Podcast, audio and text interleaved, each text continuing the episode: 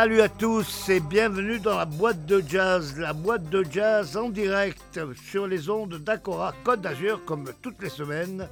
La boîte de jazz, toujours préparée et présentée par votre serviteur Gilbert Dalto avec l'aide d'Adrien Bruschini à la technique et ce soir en direct des locaux d'Imago Productions pour la dernière émission de l'année 2020, nous recevons le groupe Dirty Talks. Le groupe Dirty Talks, c'est Kevin Sora à la guitare, Roman Dono à la basse, Michael Berthelemy au clavier et Nino Zupardo à la batterie. Dirty Talks, un groupe euh, qu'on pourrait dire, en simplifiant, un groupe de jazz rock fusion. C'est un, un, vocable, disons, fourre-tout, mais un groupe de jazz de toute manière, jazz électrique et moderne, on pourra dire ça, et on va leur laisser la parole tout de suite. Euh, je demandais à Kevin euh, d'abord d'où vient le nom Dirty Talks? Dirty Talks, pour ceux qui ne sont pas anglophones, ça veut dire gros mots en quelque sorte. Oui, ça veut dire un peu euh, les paroles sales, en fait, on va dire. Donc, euh, c'était une image pour, euh, pour voilà, dire que notre musique, elle n'est pas propre, mm. elle est sale. Dirty, dirty Talks. Ça frotte un peu. Ça frotte un peu. Alors, comment vous êtes-vous tous rencontrés? Vous pouvez parler les uns après les autres, bien sûr. Bah, on s'est tous rencontrés au conservatoire à Nice. Et euh, donc voilà, c'est parti d'une petite formation au conservatoire où on travaillait les standards, etc. Et au fur et à mesure, on a monté le groupe euh, donc en quartet avec euh, Mika, parce qu'au début on jouait qu'en trio, donc guitare, basse, batterie. Et c'était le bon vieux temps. Et, donc ensuite, voilà, on, a monté le groupe en, quartet et on joue donc mes compositions qu'on arrange ensemble. voilà. Dirty Talk, c'est venu au, bout d'un certain temps, mais avant, vous vous connaissiez personnellement, bien sûr, mais vous jouiez chacun dans des groupes différents. Vous avez souvent vu, enfin, moi-même en particulier, dans d'autres formations, par exemple, toi, Kevin, avec euh, Goldfingers, euh, Michael, euh, qui a fait partie longtemps du quartet de Pierre Marcus, Nino, toi, tu nous viens d'Italie, mais tu as, accompagné beaucoup de jazzmen, hein, et Roman aussi, donc voilà, donc comment s'est créée cette fusion entre vous quatre? Tu veux parler euh, Bonsoir à tous. Mm, bah, disons que moi, Kevin, ça, fait peu de temps qu'on se connaît finalement. Roman, ça fait très longtemps qu'on se connaît. Après, c'est vrai que dans la région, il y a, quand même un, grand vivier de, musiciens, un réseau où à peu près tous les musiciens locaux se connaissent. Et de fil en aiguille, bah, c'est vrai que, que le groupe existait à trois. Euh, ils m'ont proposé d'intégrer le groupe. Et euh, puis après, finalement, avec les, les... Alors, je sais pas si au, tout début, quand vous étiez en trio, euh, vous faisiez tout de suite les compos ou... On les a fait quand même. Voilà. Au, au, début, il y avait des compos et des reprises. Et finalement, le projet a, évolué complètement en groupe de, de compos. Et, donc voilà, le groupe il commence de plus en plus à, affirmer une identité, on va dire. Euh. N'est-ce pas, Roman Dono? Oui, le groupe il commence à, affirmer une, identité. C'est vrai qu'au début on était parti sur un, un, trio jazz où on était beaucoup plus standard euh, et avec le jeu à Kevin qui est très euh, électrique, avec, donc avec tous ses effets à la guitare, tout ça.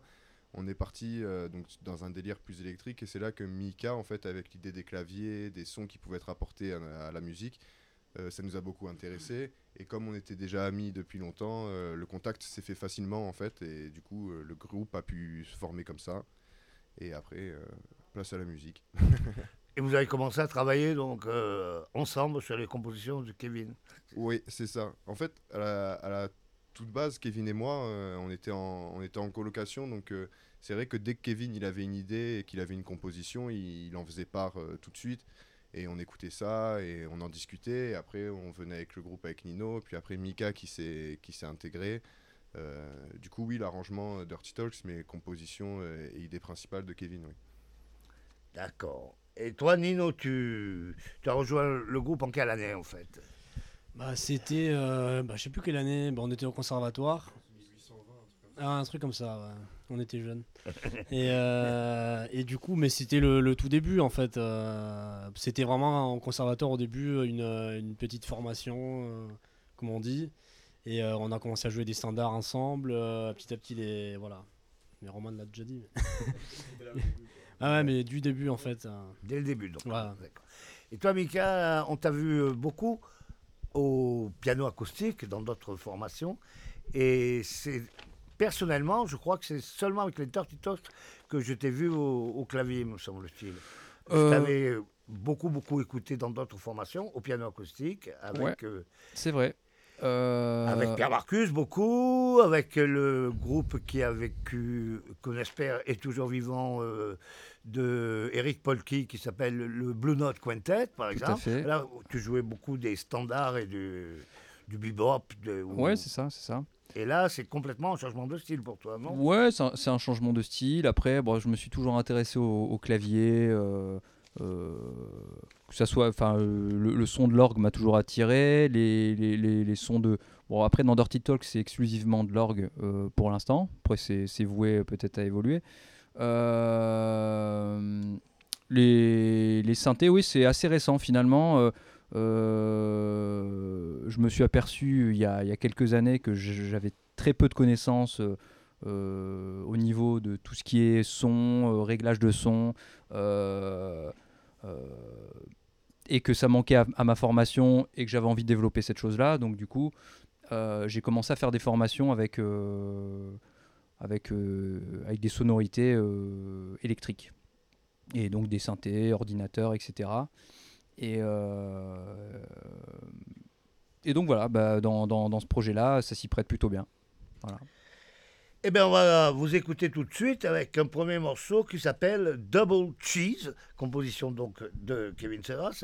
L'idée vous est venue euh, dans un restaurant fast-food bah, Plus ou moins, ouais. Euh, c'était en revenant de Los Angeles, en fait, euh, où j'étais parti jouer avec un autre groupe qui s'appelle Shaky Things. Donc, c'est un groupe plutôt rock années 60, on va dire.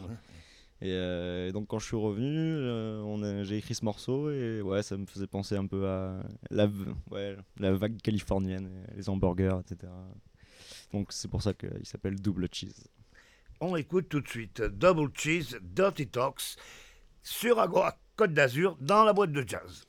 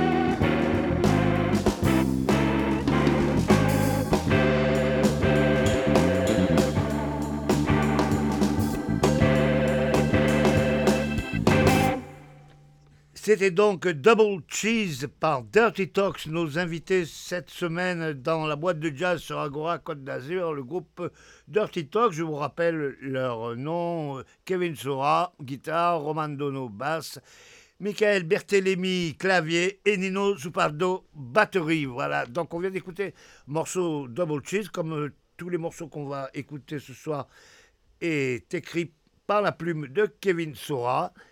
Et je voulais justement vous demander, messieurs, les uns après les autres, comment vous vivez euh, terrible, cette terrible période, ce confinement, et surtout cette absence de musique, non seulement de pour vous d'endroits euh, pour jouer, de musique à écouter en live, etc. Donc euh, vous allez me dire mal, oui, mais, encore.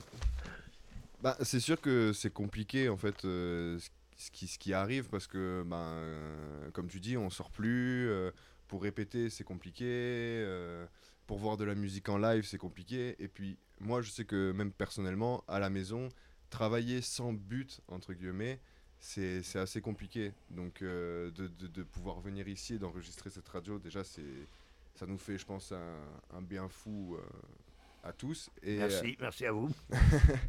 et puis euh, après, je pense que, par exemple, pour ma part, je suis intermittent et pour le moment, on n'est pas les plus à plaindre parce qu'on reste quand même, euh, on, a, on a de quoi vivre, on a de quoi survivre plutôt. Et, mais par exemple, les auto-entrepreneurs, les restaurants, tout ça, je pense que c'est beaucoup plus compliqué pour eux. Après, ça, on rentre dans une question beaucoup plus vaste et c'est un sujet beaucoup plus long à, à discuter. Mais pour moi, personnellement, euh, c'est assez difficile, mais on n'est pas non plus les plus à plaindre euh, en tant qu'intermittent.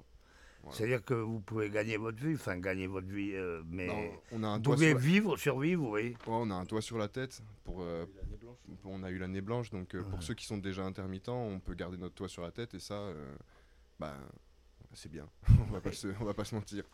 Mais ce qui manque surtout, c'est les endroits pour jouer aussi. Ah oui, oui, c'est sûr que bah, c'est compliqué pour aller jouer dans des endroits, bah, ça nous manque énormément parce que c'est notre vie, c'est notre passion, c'est notre travail.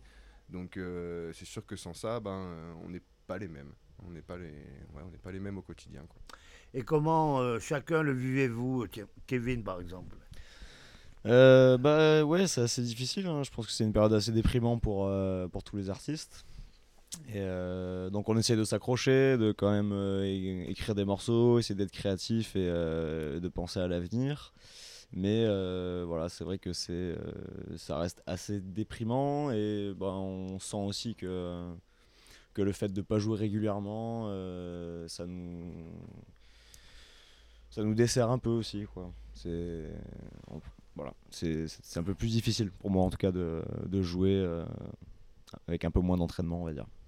Et au niveau du groupe, c'est-à-dire l'interaction entre personnes, euh, dans le jeu bien sûr, euh, est-ce que vous arrivez à, répéter un peu de temps en temps ou est-ce que vraiment il y a, y a un, problème de ce côté-là?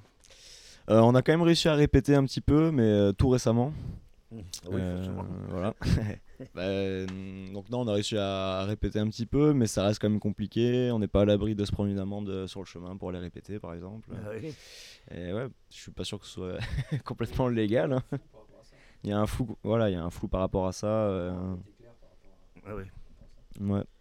Sur ben, les 3 heures, ça donnait le temps de répéter aussi, mais il faut le temps d'y aller, de revenir, etc. Ouais, ouais, non, mais après, ce qui s'est passé, c'est que euh, ils ont parlé d'autoriser les artistes à préparer les concerts de demain, etc. Mais concrètement, il n'y a pas eu de. Enfin, à ma connaissance, hein, peut-être que je me trompe, mais euh, euh, il n'y a pas eu une publication officielle donc euh, bon après il y a beaucoup beaucoup de musiciens qui euh, considèrent que c'est leur travail et on, se sont donné l'autorisation d'aller répéter en faisant attention, en respectant les, gestes barrières évidemment. Après moi je sais que personnellement j'ai pas répété pendant euh, un mois, un mois et demi et que les répètes ont repris, moi je sais même plus depuis combien de temps on est, on confiné mais là ça fait trois semaines qu'on, répète donc ça fait un moment avec Dirty Talks qu'on s'était pas vu. Mais bon effectivement après au niveau des des, des, sensations, l'interaction, etc. Bah c'est assez, euh, assez déstabilisant, mais c'est assez. Euh, ça met aussi un, un petit. Euh, comment dire on, on, reprend du plaisir et on se dit quand même qu'on a de la chance de faire ce, ce métier-là et de faire de la musique. et que, que souvent, vu qu'à l'année, bah, on fait que ça tout le temps, on a tendance peut-être parfois à l'oublier. Et, d'être confiné et de se retrouver seul, soit seul avec son instrument ou seul sans son travail, sans activité, bah, dès qu'on se revoit, je pense, enfin moi c'est mon cas, que j'essaye de, profiter plus de ces moments-là et de me dire on a quand même une chance et que, bah, en espérant que les, prochaines semaines et les prochains mois seront, euh, seront meilleurs. On le souhaite pour tout le monde. Oui, pour tout le monde, effectivement. Et toi, Nino, qui est, batteur, ça doit être encore plus euh, difficile. Pour un batteur, c'est difficile. Mm. Bah, ça a toujours été de, d'avoir, enfin, de trouver un endroit pour pouvoir répéter, etc.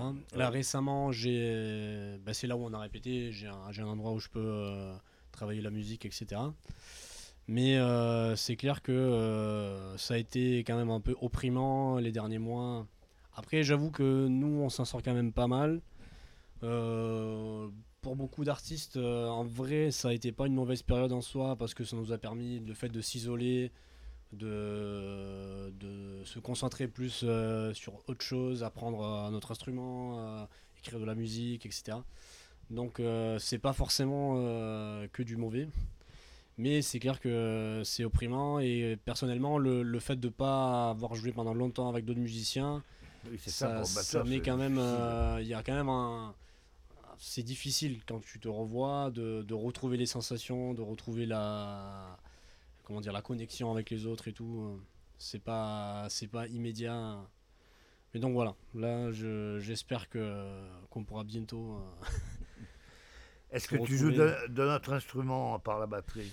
Bah, je fais un peu du, clavier, euh, mais voilà, vite fait, euh, c'est vraiment genre pour moi. Enfin, je me suis jamais, euh, jamais fait de concert ou quoi. Voilà. ouais, en vrai, je suis un concertiste international, mais bon. J'ai un, pseudo, j'ai un pseudo, je le dis pas. Voilà. Et puisque tu es italien, même si tu habites en France, à Nice, euh, on peut dire, comme euh, disait euh, Roman et Mika, que c'est vrai que vous n'êtes pas forcément les plus à On est en France, pas forcément les plus à, à, plaindre, pardon, quand on voit les confrères italiens, par exemple. Bah, ça c'est évident. Ou américains ou, anglais. En vrai, là, il n'y a pas l'intermittence du spectacle, voilà. c'est-à-dire partout. Ah oui, c'est-à-dire partout, effectivement. il y aura sûrement des endroits où il y a des aides pour les artistes, mais je veux dire en vrai, si, si les musiciens, ils, en fait, ils doivent, euh, ils comptent en fait sur le, leur travail de tous les jours pour pouvoir euh, gagner leur vie vraiment, genre au concret. Euh, c'est clair que là, c'est très très difficile. Choses basiques comme se loger, manger. voilà. Il y en a qui ont ce vice de, de manger tous les jours. c'est vrai, c'est bizarre quand même. bah oui, c'est on a de la chance quand même d'être en France. En tout cas, on espère tous euh, des temps meilleurs. Et en attendant, on va tout de suite euh, s'offrir des temps meilleurs dans les oreilles avec le second morceau de Dirty Talks qui s'appelle Fast Present. Alors, Fast Present, un présent rapide, euh, pourquoi? C'est le cas en ce moment. Enfin, il est plutôt ralenti, plutôt, à l'inverse. Non, en fait, c'est ce titre, il a été inspiré d'un album de John Scofield qui s'appelle Past and Present. Et euh, donc voilà. Après, oui, c'est pour le côté euh, tout va très vite, etc. Donc euh, c'est un peu ralenti de se calmer. Là, ouais, effectivement, ouais. On écoute donc Dirty Talks dans Fast Present.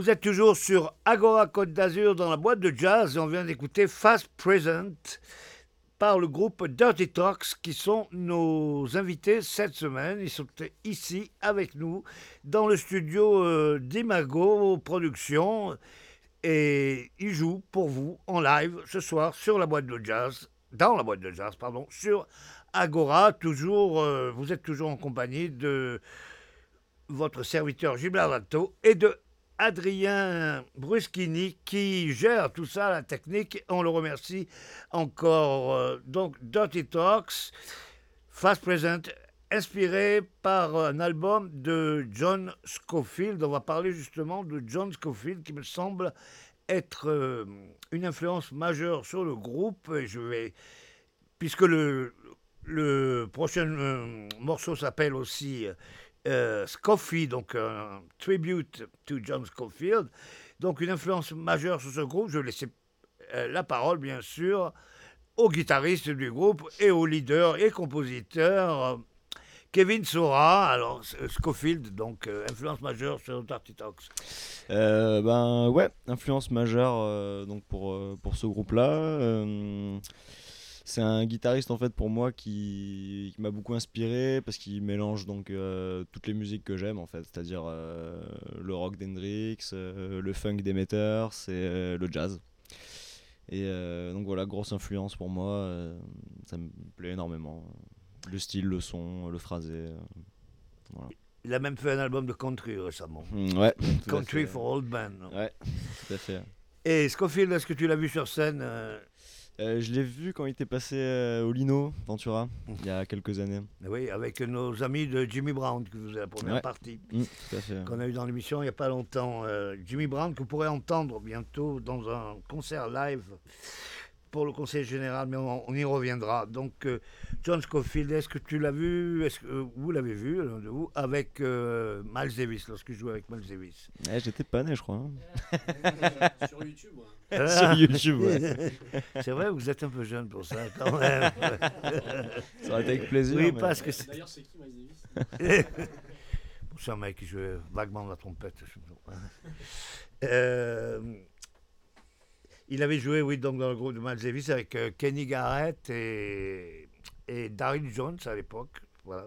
Enfin, des, des, gens que vous n'avez pas dû voir souvent sur scène, parce que c'est pas votre génération tout à fait. Ouais. Mais bon, c'était pour simplement rappeler que Scofield a été longtemps, longtemps le guitariste de Miles Davis pendant plusieurs années, au moins, je crois presque jusqu'à la fin, si si mes souvenirs sont bons avec notre grand guitariste dont on peut parler aussi, c'est Mike Stern. Mike Stern, c'est aussi une influence pour toi? Euh, Oui et non. C'est, Je l'ai écouté, euh, je connais sa musique, mais euh, c'est pas le guitariste que je préfère, on va dire. Mm, mais enfin, j'apprécie énormément son énergie rock et, voilà ce qu'il dégage sur scène, c'est, monstrueux quoi. Mais mais c'est pas forcément le guitariste qui m'inspire le plus, on va dire. c'est le c'est tout à fait une opinion tout à fait respectable et on peut dire, euh, on peut te demander justement quels sont les guitaristes qui t'inspirent à part Scofield donc. Bon, pas Mike Stern donc. Euh, D'autres. Bah, en fait, j'ai commencé dans la musique euh, plutôt avec les groupes rock classiques, donc voilà, j'ai écouté beaucoup Hendrix, Jimmy Page de Led Zeppelin. voilà, et après, en fait les guitaristes qui m'ont fait accrocher au jazz, ça a été Jim Hall, donc je suis un grand fan. Voilà, Jimmy Ranet. Euh... Qui y a d'autres que j'aime beaucoup euh. J'ai un trou de mémoire là. C'est pas grave. Non, mais ouais, bah oui, évidemment. Euh, Wes Montgomery, bien sûr. Metney, ouais. Bon, tous les guitaristes. Euh, voilà. Tous les guitaristes. C'est marrant parce que peut-être tu peux m'expliquer ça en tant que guitariste ou nous expliquer ça aux auditeurs à moi. C'est que dans les deux guitaristes que tu as cités, de rock, donc euh, les deux premiers que tu as cités, Hendrix et Jimmy Page, j'ai remarqué que beaucoup de guitaristes de jazz aiment ces guitaristes-là. Je pense par exemple à notre ami euh, Olivier Giraudot, qui est un grand fan de Jimmy Page, et Hendrix, euh, je ne citerai pas tout le monde, c'est énorme, qui, qui aime Jimmy Hendrix. je, parle de musiciens de jazz, qui mm. aiment Jimmy Hendrix, jusqu'à Davis, dont on vient de parler, qui adorait Hendrix et voulait même à une époque faire un groupe, euh, un, un, groupe avec lui, oui. Mm. Donc euh, pourquoi euh, Hendrix et Jimmy Page de la part des jazzmen, d'après toi? Ah, parce que je pense qu'il devait attraper plus de filles. Hein. ça, c'est sûr. sûr. Quoi que. non, je sais pas, je pense que c'est l'énergie en fait euh, de la musique rock euh, que, qui doit plaire aux musiciens de jazz aussi en fait. Euh. Puis il y a cette liberté, c'est des guitaristes qui ont une grande expressivité aussi je pense et qui improvisent finalement aussi beaucoup même si voilà c'est pas forcément sur des structures harmoniques plus compliquées, ça reste quand même de l'improvisation. Donc, puisqu'on parlait de John Scofield, et guitariste qui ont inspiré Kevin Dirty Talks. On va écouter justement le morceau qui lui est dédié, Scoffy, qui est un jeu de mots, si vous l'avez compris, entre Scofield et Coffee, le café en anglais. Donc Scoffy, tout de suite dans la boîte de jazz sur Agora Côte d'Azur, avec Dirty Talks, Scoffy.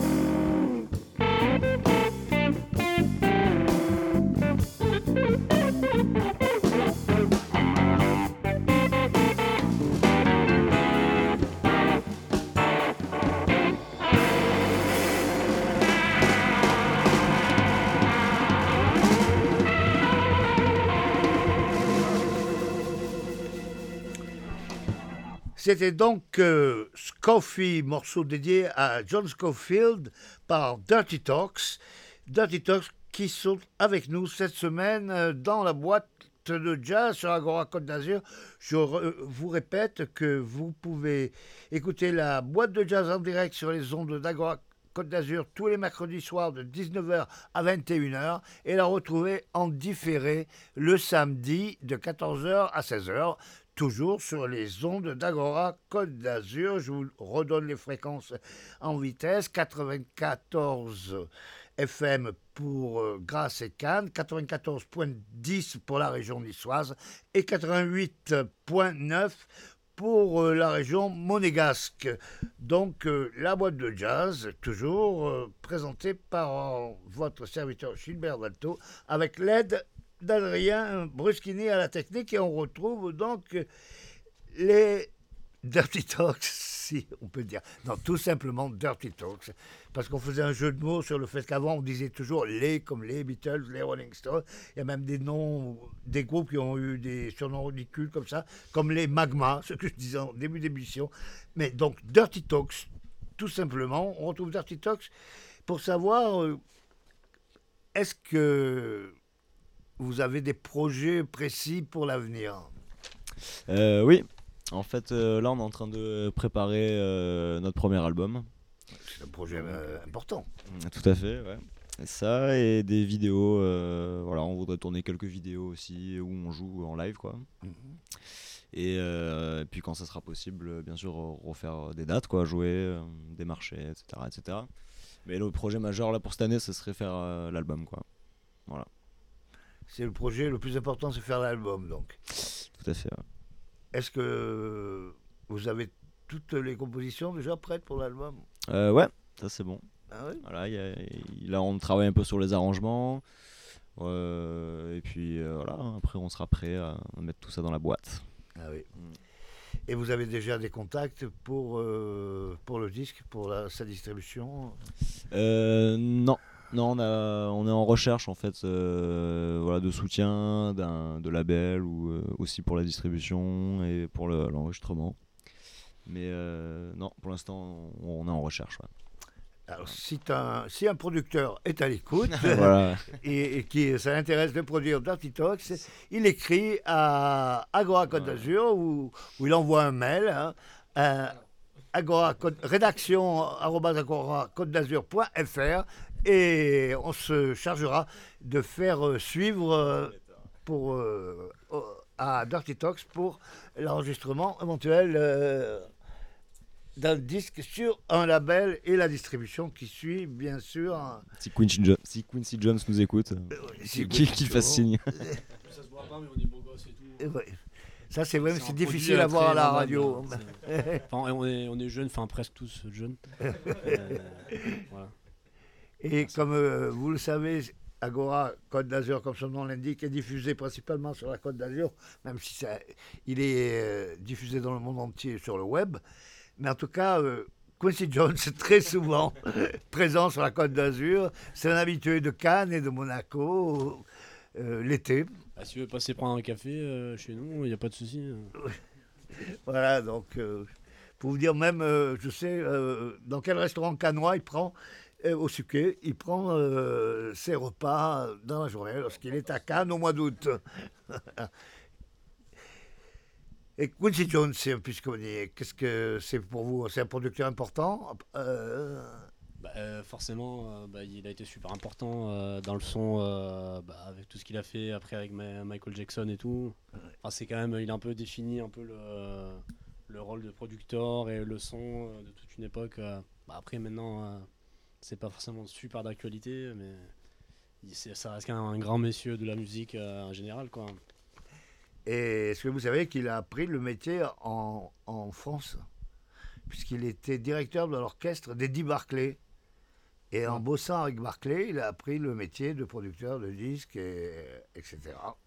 Donc c'est grâce à lui, enfin grâce à la France, grâce à Eddie Barclay, et aussi par le fait qu'il a pris des cours de piano. Il a été l'élève de Nadia Boulanger, bravo Mika. Et il a donc un, rapport euh, particulier et sentimental avec la France. Voilà.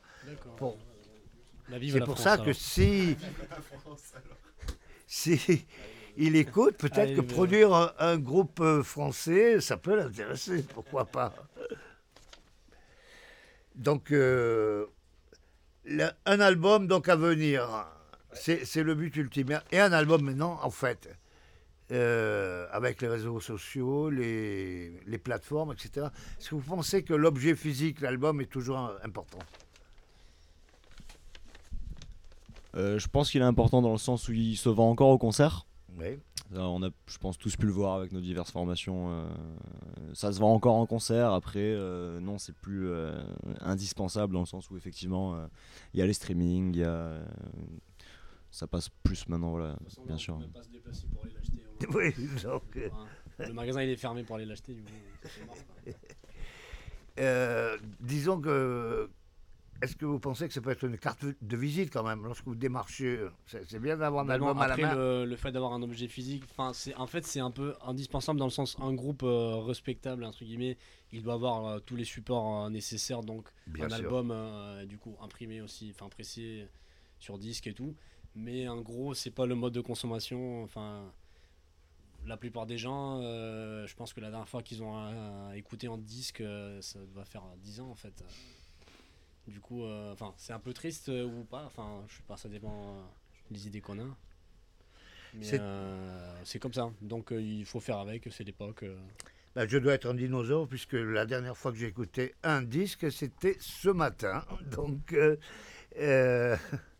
Ah non, non, mais moi aussi j'écoute des, des disques aussi, euh, j'ai des vinyles et tout, mais c'est clair que pour le, la plupart du public, euh, c'est pas le, le, support. Enfin, la, la, plupart des gens, ils, ils, écoutent sur des services de streaming et tout. Et il y a un grand retour de vinyle, mais on y reviendra puisque la première partie de la boîte de jazz s'achève. On se quitte, on se retrouve tout à l'heure, toujours avec Dirty Talks, encore plein de musique live et plein de conversations aussi. À tout à l'heure sur Agora.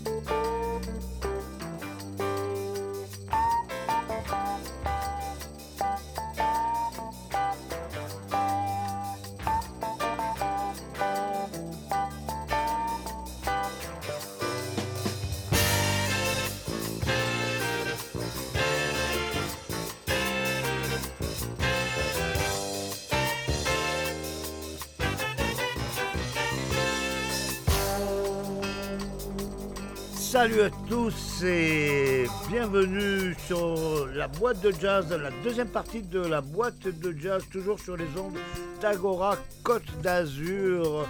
Comme tous les mercredis et tous les samedis, la boîte de jazz, une émission préparée et présentée par votre serviteur Gilbert Danto, avec l'aide d'Adrien Bruschini à la technique, toujours en direct des locaux d'Imago Productions. Et ce cette semaine, nous recevons pour la dernière émission de l'année le groupe Dirty Talks que je vais vous représenter tout de suite. Donc Kevin Sora à la guitare, Roman Dono à la basse, Michael Berthelemy au clavier et Nino Zupardo à la batterie. Ils sont tous là avec nous dans le studio d'Imago Productions. Nous les avons entendus en première partie pour euh, trois originaux, c'est un groupe qui ne joue que ses propres compositions, qui sont majoritairement composées par Kevin Sora, le guitariste, et arrangées par le reste du groupe. Alors, en première partie d'émission, nous avons écouté trois morceaux Double Cheese, Fast Present et Scoffy.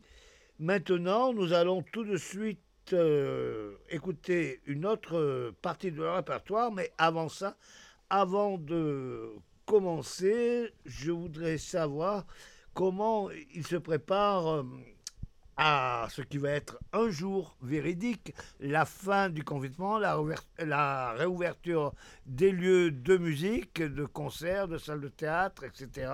Est-ce que vous vous sentez prêt d'attaque? Ah bah ouais, hein. dès, que ça ouvre là, euh, on va conquérir le monde, on va, on va être les rats de bar quoi. on n'a qu'une seule hâte, bien sûr, c'est que ça réouvre et qu'on puisse euh, jouer, euh, exercer notre euh, passion, notre métier. quoi. Mais vous ne vous sentez pas abattu, vous n'avez pas de. de... Ah non. Ça pas affiché un coup au moral ou pas? Un peu mais, ah, Un peu. pas assez pour, pour vous abattre. ah non, il en faudra plus, ouais.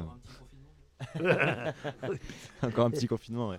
Non, non, non, on n'est absolument pas abattu. Au contraire, on, est, on a hâte de pouvoir vraiment. Ça, ça, nous a donné envie, en vrai, de vraiment envie de, recommencer les concerts parce qu'on a pu un peu comprendre que ce qu'on avait c'était quand même euh, super et que là les mois et tout sans pouvoir jouer ça nous, ça nous fait du mal au cœur.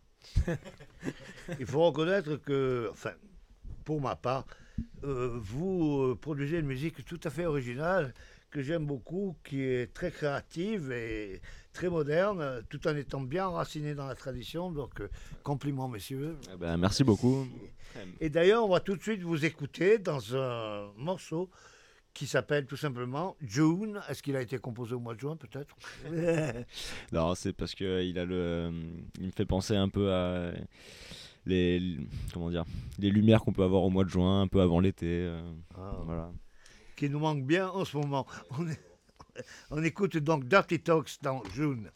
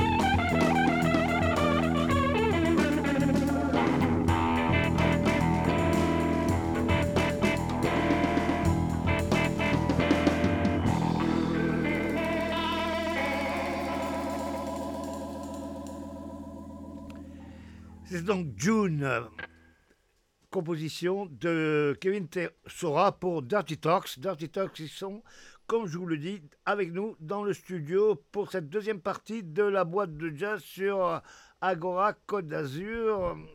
Alors, euh, donc Kevin nous a expliqué ses influences principales étaient John Scofield, euh, Wes Montgomery, beaucoup d'autres guitaristes, dont Jimi Hendrix et Jimmy Page. On va maintenant demander, je vais demander à ses complices, ses comparses, euh, quelles sont leurs influences ben, On va commencer dans l'ordre physique, ils sont assis en face de moi. Dans un canapé, à côté de Kevin se trouve euh, Roman. Donc je demandais à Roman, le bassiste du groupe, quelles sont ses influences. Pas forcément de bassiste, ça peut être aussi de, de musiciens sur d'autres instruments, des compositeurs, etc. Bah moi, une grande influence pour moi, c'est les groupes euh, des années 80, euh, comme par exemple Steps Ahead ou les Breaker Brothers, qui sont pour moi euh, ma musique préférée. Qui, quand j'écoute cette musique, je deviens complètement fou. Donc bien sûr, après en tant que bassiste, qui m'a acquis avec comme, bassiste qui m'a beaucoup inspiré, j'ai bah, Jaco Pastorius. Bien sûr. Bien sûr.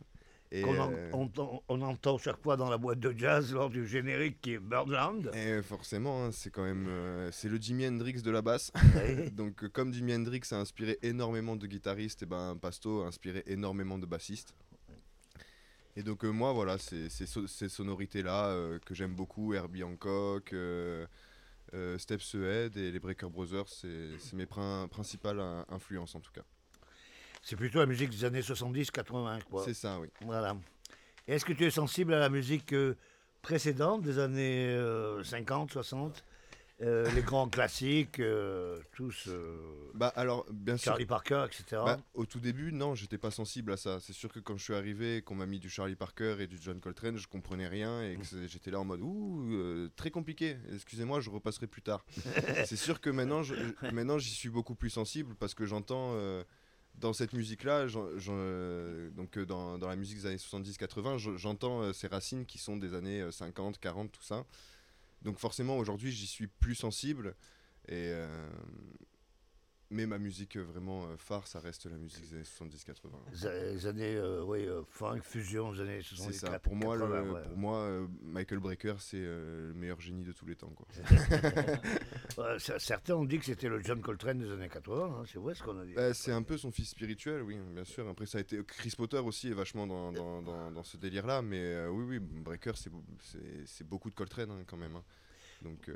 D'ailleurs, euh, qu'on a perdu quand même relativement tôt, hein, parce qu'il est mort jeune. Il relativement jeune, quand même, à la cinquantaine, pas plus. Hein. Ouais, ouais, il est mort en. Alors, si je me trompe pas, il est mort en 2007 et c'était un cancer, hein, cette maladie qui, qui, surprend tout le monde. ouais, c'est vrai. Et euh, je voulais te demander, euh, dernière question, est-ce que tu es attiré par la contrebasse? Est-ce que tu en joues aussi? Alors, faut savoir que moi, je suis un gros flemmard. Donc, la contrebasse, j'ai voulu m'y mettre plusieurs fois. J'ai eu plusieurs fois euh, l'archer en main et je me suis dit, oula, déjà, si je peux réussir à faire sonner la basse. je repasserai. si déjà je peux réussir à faire sonner la, la, basse euh, dans son ensemble, c'est cool. Et après, on se mettra à la contrebasse euh, si vraiment il y a besoin. ok. On passe la parole à son voisin, pas de palier, mais de canapé. Donc, Michael Berthélémy. Michael Berthélémy, pianiste. Alors, les pianistes. Tout à fait. C'est les influences sont généralement multiples. Alors, ouais, c'est un, un, un, peu vaste, mais je vais essayer d'être euh, d'être euh, rapide et précis. Euh, bon, moi, à, la base, ma première influence qui m'a donné envie de faire de la musique, c'est mon père qui était musicien, qui était accordéoniste. il, avait un orchestre de, de musette en, en Lorraine.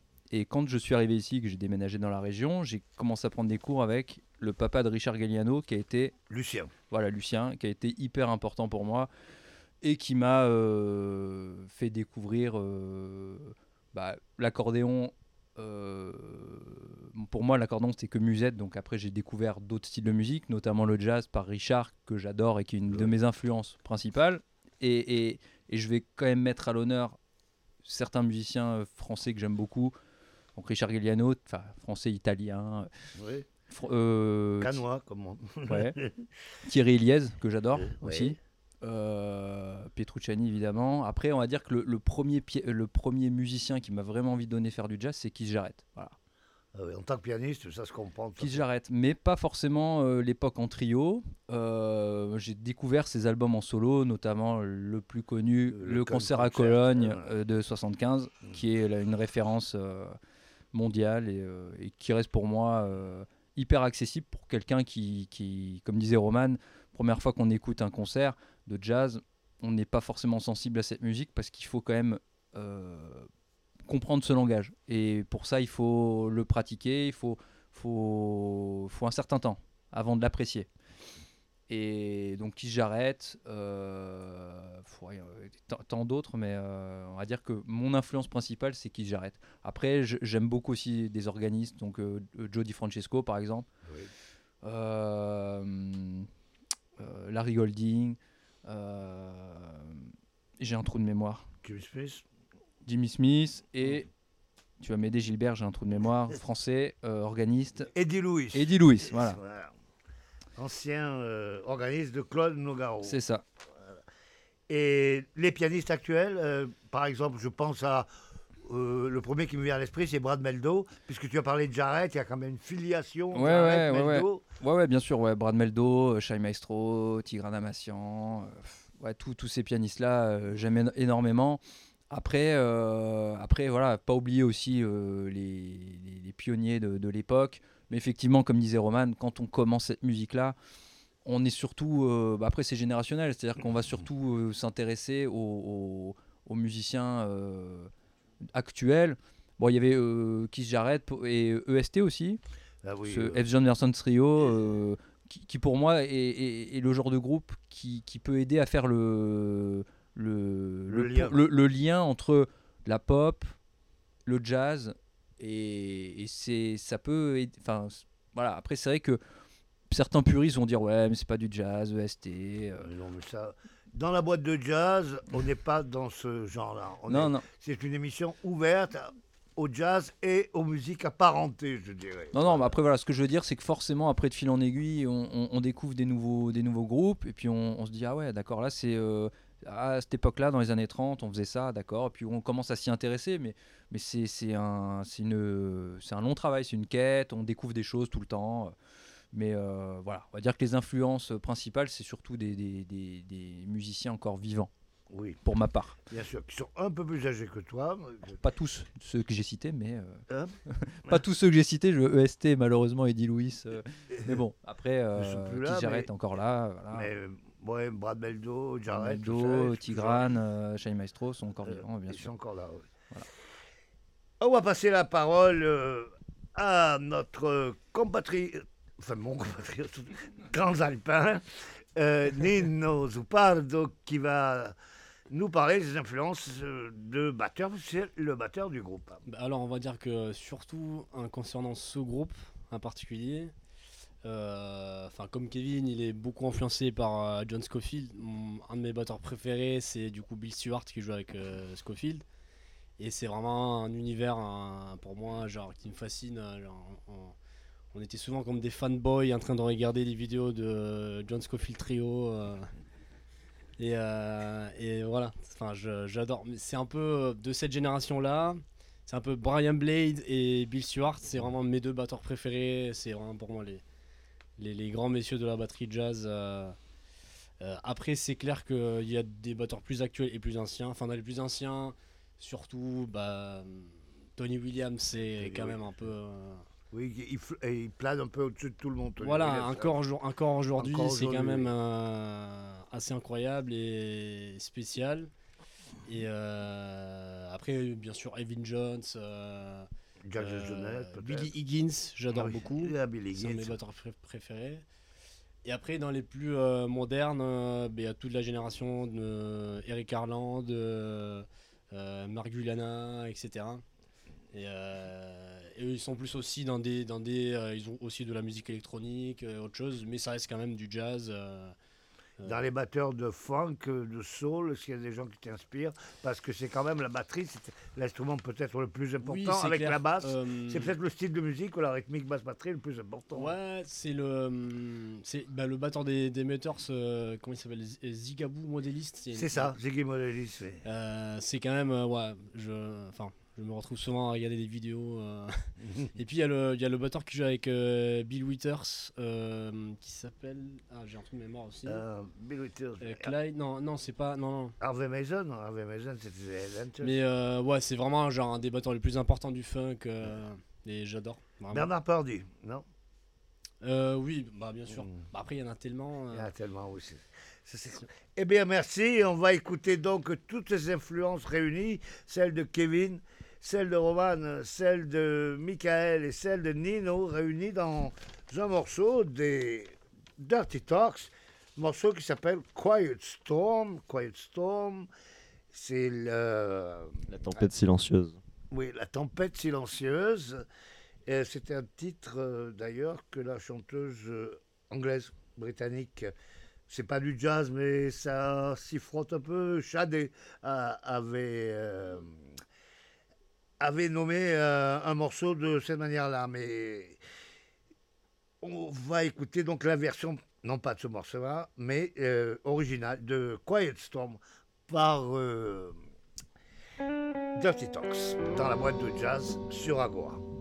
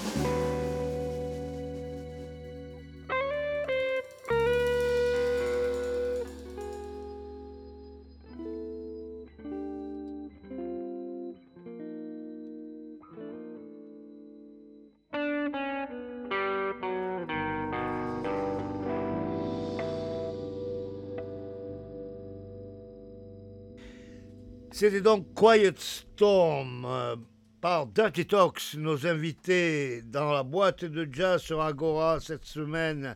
Quiet Storm, composition de Kevin Sora, donc arrangée par le reste du groupe, qui lui était inspiré par les paroles de Corcovado, morceau que vous connaissez bien sûr, composé par euh, Joao Gilberto ou Antonio Carlos Jobim, je ne sais plus. Euh, je sais plus en fait par qui il a été composé, mais enfin je connais la version en tout cas de l'album euh, Getz euh, Gilberto. Getz, Gilberto. Donc, je pense c'est Antonio Carlos, Carlos Jobim, puisque pour la petite histoire, il me revient que Frank Sinatra l'interprète dans l'album qu'il a réalisé avec Antonio Carlos Jobim, qui s'appelle. L'album s'appelle tout simplement Antonio Carlos Carlos Jobim et Francis Vincent Sinatra. Ça, c'est pour la petite histoire.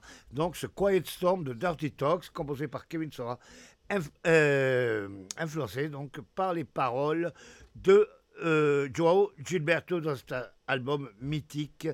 Euh, Guest Gilberto, on va tout de suite, et doucement quand même, s'orienter vers le dernier morceau de la session enregistrée dans les locaux d'Imago Productions, où nous sommes euh, ici même en ce moment, avec donc euh, le groupe Dirty Talks. On va écouter ce dernier morceau qui s'appelle euh, Satanus, dernier morceau de la boîte de jazz ce soir avec Dirty Talks.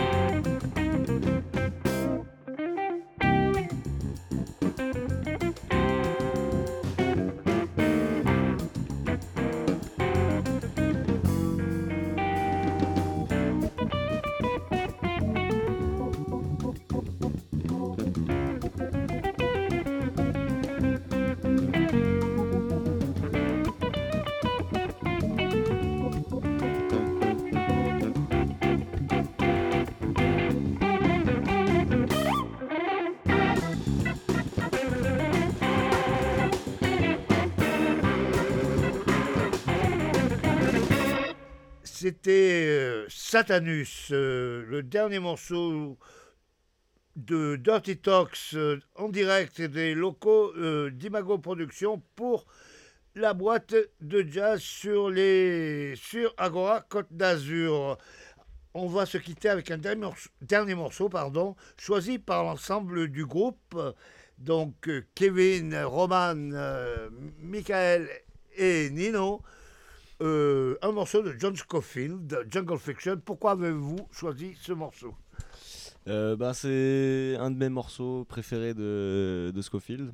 Euh, en fait, je l'aime bien parce qu'il est, c'est un morceau avec un tempo rapide. On peut l'entendre phraser, voilà, des gros phrasés rapides sur un fond de, de drum and bass jungle. Finalement, ça mélange pas mal d'influences qui nous parlent en fait pour ce groupe-là. Donc c'est un morceau choisi par l'ensemble du groupe.